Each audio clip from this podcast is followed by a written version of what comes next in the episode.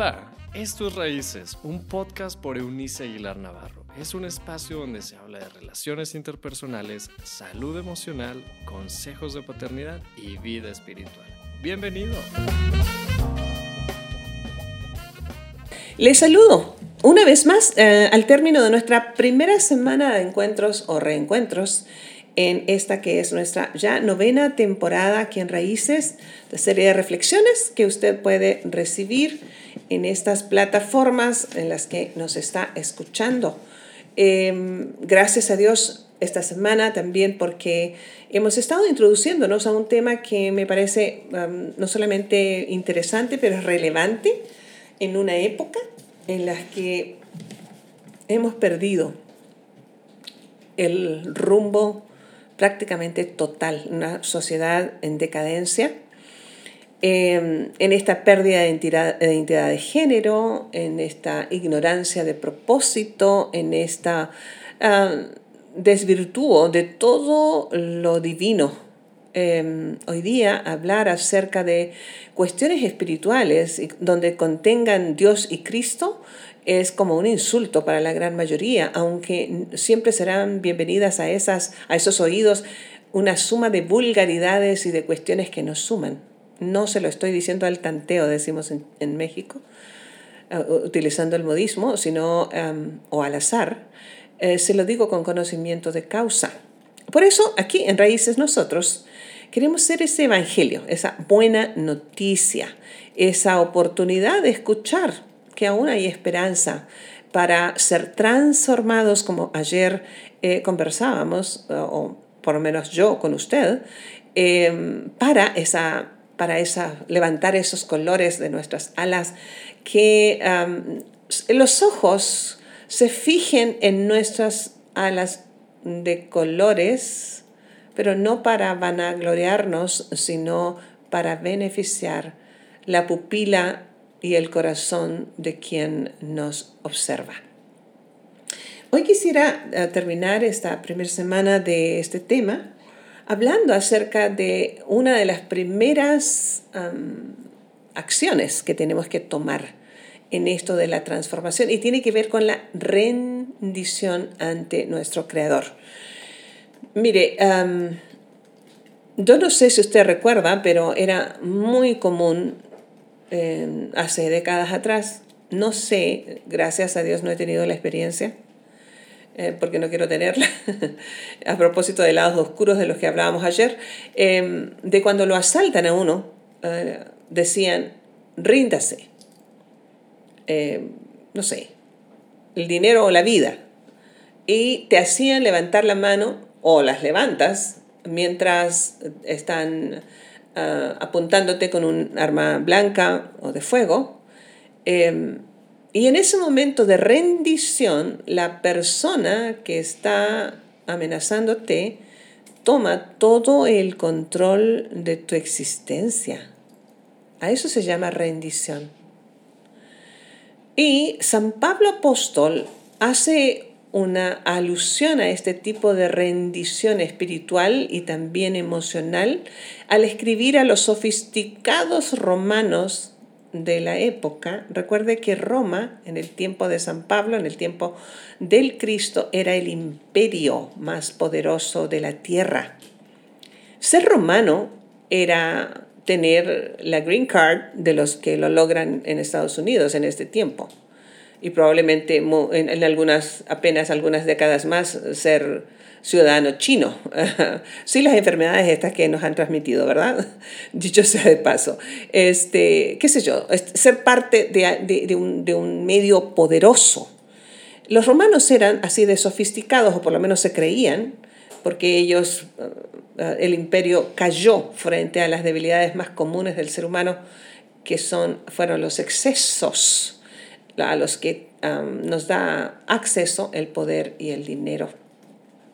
Así que esta congregación ah, que se empezó a reunir allí como discípulos de Cristo en el siglo I de nuestra era, Pablo les escribe su misiva, su carta o su mail, dicho en nuestro lenguaje actual, electrónico, em, más sofisticado, por lo menos usó el, el griego más sofisticado de todas sus demás cartas o epístolas. Y en su capítulo número 12, los primeros dos versos habla de esta rendición. Y mire lo que, lo que o escuche lo que, lo que dice mi paráfrasis de esos dos versos. Si usted quiere cambiar su manera de vivir, usted tiene que cambiar su manera de pensar. Dice el verso número 2 puntualmente, sean, dice, no se conformen con ser como el resto de las personas, sino que sean transformados por medio de la renovación de su entendimiento, o sea, de su mente. Así sabrán cuál es la voluntad de Dios, la que siempre es buena, agradable y perfecta. Transformación bajo una rendición total de, al pensamiento. Nosotros, tú y yo, somos, hoy actuamos, hablamos y por lo tanto vivimos como resultado de lo que pensamos. Usted vive miserable, aunque tenga mucho dinero. Usted es miserable no por la cantidad de dinero que posea o carezca, sino por su manera de pensar. ¿Cómo ve usted las relaciones interpersonales? ¿Usted ha tenido o ha hecho sus elecciones y las está haciendo en este momento según su manera de pensar? Usted asume la paternidad desde una manera determinada de pensar. Usted administra ah, su dinero según su manera de pensar. Usted elige lo que ve en el cine o en redes sociales según su manera de pensar. Por eso es que a mí me hacen mucho ruido cuestiones, por ejemplo, cuando frente a lo que haya decidido ver en redes sociales o en eh, la televisión, estas plataformas ahora este, que uno um, paga, este, y dicen contenido para adultos. y yo pienso, a ver, yo soy una adulta y yo no elijo eso. Entonces debería añadir para adultos cuya manera de pensar es vulgar por favor añadan eso. Este, al menos yo, en mi, en mi manera de pensar, no necesito la vulgaridad para honrar la vida sexual que Dios mismo creó y depositó en nosotros para nuestro deleite en un cuadro agradable y de amor genuino. ¿Me explico? Entonces, la rendición ante Dios tiene que ver con nuestra manera de pensar, cambiar la manera de pensar. Cristo tuvo varios encuentros interesantes con personas que se han vuelto personajes sin que ellos se lo hayan propuesto. Por ejemplo, Saqueo, que era un vulgar eh, ladrón, estafador, sin vergüenza. Su manera de pensar lo había llevado a darle prioridad a su parte oscura, lo dominaba. Pero en su encuentro con el Cristo, sin mayores este, discursos o sermones, él fue transformado con la presencia del Cristo en una mesa donde se sentaban solo sinvergüenzas este recibimiento, esta aceptación, pese a su lado oscuro, sacudió tanto a Saqueo, este hombre de bajísima estatura, em, que frente a Cristo, sin que él le haya dicho nada, se rindió y le dijo, oye, si yo he defraudado, como si eso estuviera en duda, lo voy a pagar aún tres veces. ¡Wow! A eso yo le llamo transformación, la, el cambio de manera de pensar. Luego, un, digo, de eso se pueden tomar otras muchas lecciones. Otro encuentro interesante porque este era el vulgar, el ignorante, el, el, que nació en el, en el corredor y, y, que todo, y que él creía que no podía salir de la maceta, ¿cierto? Pero en la contraparte está Nicodemo, este sofisticado religioso, lleno de conocimiento, por lo menos de Dios, conocimiento, no experiencia, pero mucho conocimiento. Era maestro de la ley ah, mosaica, o sea, estaba en la élite de la élite. Y cuando Cristo empieza a expresarse, fue tan impactado que se rindió. Uno, eh, Saqueo, rindió su vulgaridad, su mezquindad, su ignorancia, su eh, sinvergüenzura.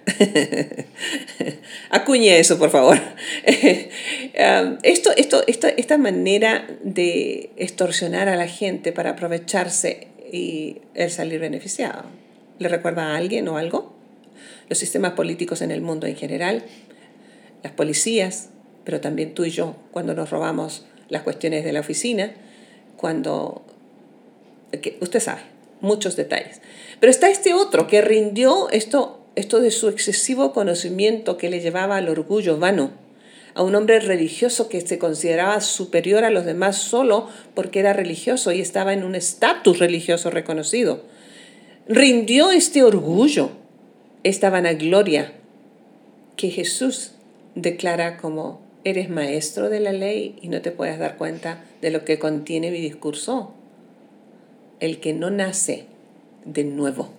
Es decir, en esto del nuevo nacimiento, en el Evangelio, las buenas noticias de Cristo está el secreto.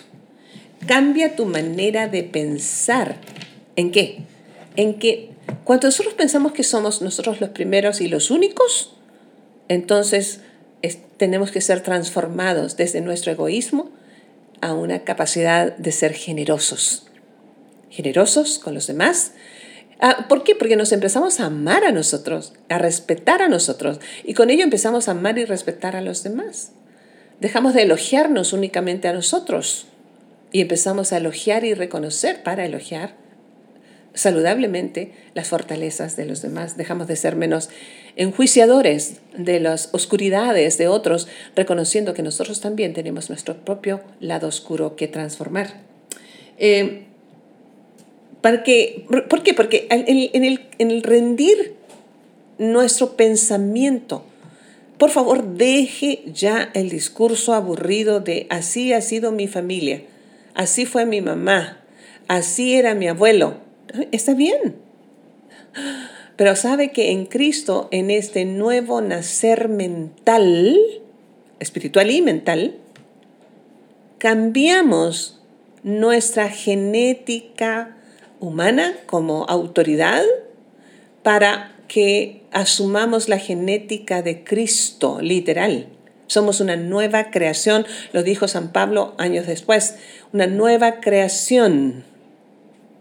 Es decir, él lo explica. Lo viejo ya pasó y he aquí todo fue hecho nuevo, todo, incluyendo nuestra genética en ese aspecto. Tal vez por eso la, sangre que Cristo derramó en la cruz tiene eh, el secreto de esta nueva genética. Una que se da, una bondadosa, una generosa, una amable, una que busca todo lo que tiene buen nombre, todo aquello que tiene virtud, todo lo positivo, todo lo esperanzador esta genética que no mira únicamente a sí, a sí mismo con egoísmo, sino se llena a sí mismo de lo bueno para dar a los demás. En la dádiva está, y en los motivos de la dádiva, por supuesto, está una de las mayores evidencias si nosotros hemos sido transformados. ¿Sabe? Otra cosa que, que trae este, este nuevo nacimiento, este cambio de manera de pensar, es que todos nuestros anhelos nos llevan a Dios. Yo anhelo formar, no sé, hijos. ¿Para qué? ¿Para que me cuiden cuando sea viejo? No, para que ellos sean la nueva generación de quienes proclamen y evidencien a Cristo y su, y su solución a la vida. Yo quiero formar un hogar, ¿para qué? ¿Para tener un lugar al cual regresar? No, para potenciar un refugio de donde nazca esperanza, valor, reitero, generosidad, bondad y todo lo bueno. ¿Qué, ¿Cuáles son tus anhelos? ¿Estudio, ¿Estudiar una carrera universitaria si eres muy joven? ¿O comenzar un negocio? ¿O lo que sea que estés por emprender? Que todos tus anhelos te lleven a Dios. Anhelo un día de campo. Bendigo a quienes anhelan eso porque no es lo mío. ¿Para qué? para que eso te lleve a Dios, sí, al observar la naturaleza y puedas decir como el poeta, los cielos cuentan la gloria de Dios. las aves cantan y adoran con ello a Dios, qué sé yo. Eh, estoy con unos amigos reunidos, estamos cantando unas canciones y bebemos un poco de vino para alegrarnos, no para perder el control. No cantamos vulgaridades, sino cantamos todo aquello que apoye los valores que Dios ha puesto um, en nosotros. En fin, todo, todos tus anhelos, por más pequeños o sofisticados y grandes que sean, te deben llevar a Dios. Um, em, empiezas a animarte, a desear alimentar tu mente con excelencia. Tú dejas de conformarte con lo común para buscar la excelencia en todo lo que hagas. Y nunca, nunca más pasas tus tristezas en soledad. Sabe que para eso fue creado el hogar en primer lugar, para que nosotros compartamos la mesa no para un tiempo de excusas, de regaños, de reclamos, sino para gratitud, para risas, para convivencia. Y con ese sentido de familia se formó en Cristo el concepto de eclesía o iglesia, eclesía en griego. Esta comunidad de creyentes que sin tener una unión biológica física se unen en la biología de Cristo para tener momentos de música, de gratitud, de baile si quiere, de convivencia, de aprendizaje, de crecimiento.